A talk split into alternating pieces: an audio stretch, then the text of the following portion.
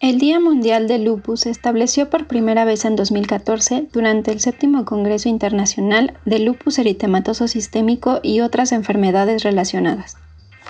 Este día convoca campañas alrededor del mundo con el objetivo de visibilizar a las personas que padecen esta enfermedad, además de concientizar sobre la necesidad de destinar servicios de salud e investigación dirigidos hacia el diagnóstico, tratamiento y mejora de la calidad de vida de las personas con lupus. Pero, ¿qué es el lupus? Hola, mi nombre es Ana Hernández Ledesma, parte del Registro Mexicano de Lupus, y hoy te vengo a platicar un poquito más sobre esta compleja enfermedad.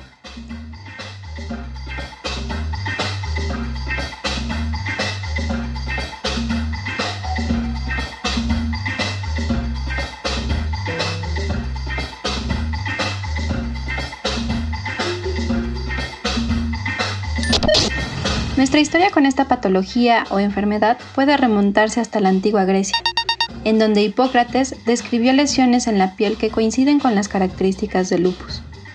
La apariencia que la piel toma con estas lesiones es lo que hizo que en el siglo X se comenzara a referir a ellas como lupus, palabra en latín que significa lobo, y que hace referencia a la semejanza entre estas lesiones y la mordida de un lobo hambriento. Uno pensaría que después de tanto tiempo conviviendo con la enfermedad ya conoceríamos bastante sobre este compañero incómodo, pero la realidad es que aún nos falta mucho por descifrar sobre él. Hasta la fecha no hemos podido entender completamente su causa, y nuestra principal hipótesis es que se origina debido a la interacción de diversos factores, genéticos, ambientales y metabólicos, los cuales detonan la respuesta autoinmune característica de esta enfermedad. Biológicamente, nuestro cuerpo cuenta con un complejo sistema de defensa, una policía interna, la cual se encarga de circular continuamente en búsqueda de amenazas potenciales para nuestra salud. Así, cuando se encuentran amenazas como virus o bacterias que pueden causarnos daño, también conocidos como patógenos, el sistema de defensa se encarga de neutralizarlos y eliminarlos. La policía, conocida como sistema inmune, está súper especializada y tiene la capacidad de distinguir todo aquello que no es parte de nosotros. Sin embargo, en ocasiones pierde esta habilidad y empieza a reconocer como extrañas algunas de nuestras células, así que las ataca y las destruye en un proceso conocido como autoinmunidad. En el caso del lupus, la respuesta autoinmune se dirige hacia componentes presentes en casi todas nuestras células, como partes de su núcleo o de su membrana, lo que ocasiona que sus efectos sean en varios sistemas de nuestro cuerpo y que los síntomas varíen entre todos los individuos.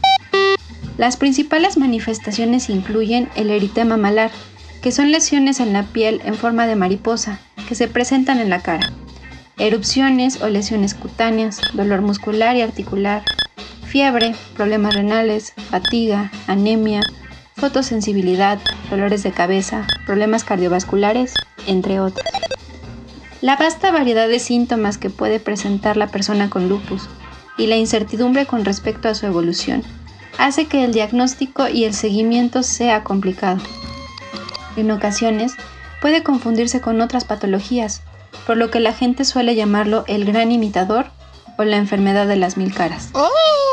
Para poder llegar a un diagnóstico deben considerarse entonces diferentes perspectivas, incluyendo la historia médica, antecedentes familiares, exámenes físicos, evaluaciones de sangre y orina, además de biopsias de piel o de riñón.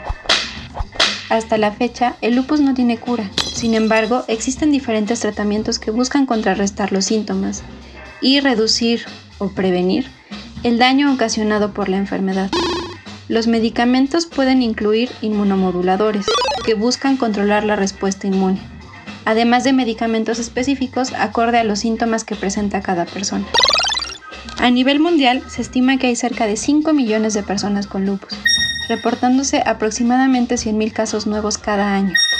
Las mujeres representan el 90% de las personas diagnosticadas y afecta mayoritariamente a personas entre 20 y 40 años, edades importantes a nivel reproductivo y también profesional.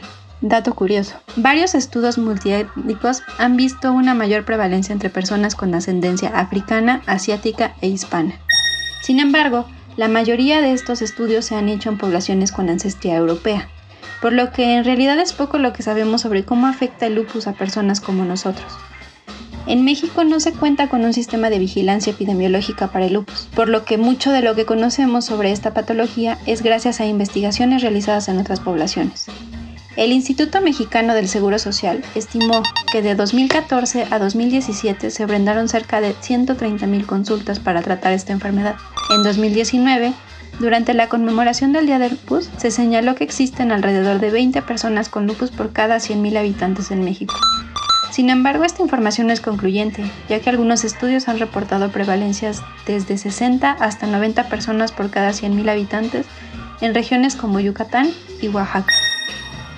En el Registro Mexicano de Lupus somos un grupo de investigadores que busca generar el primer registro de personas con lupus del país, colaborando estrechamente con grupos de pacientes como la Fundación Proayuda Lupus Morelos AC y Lupus MX.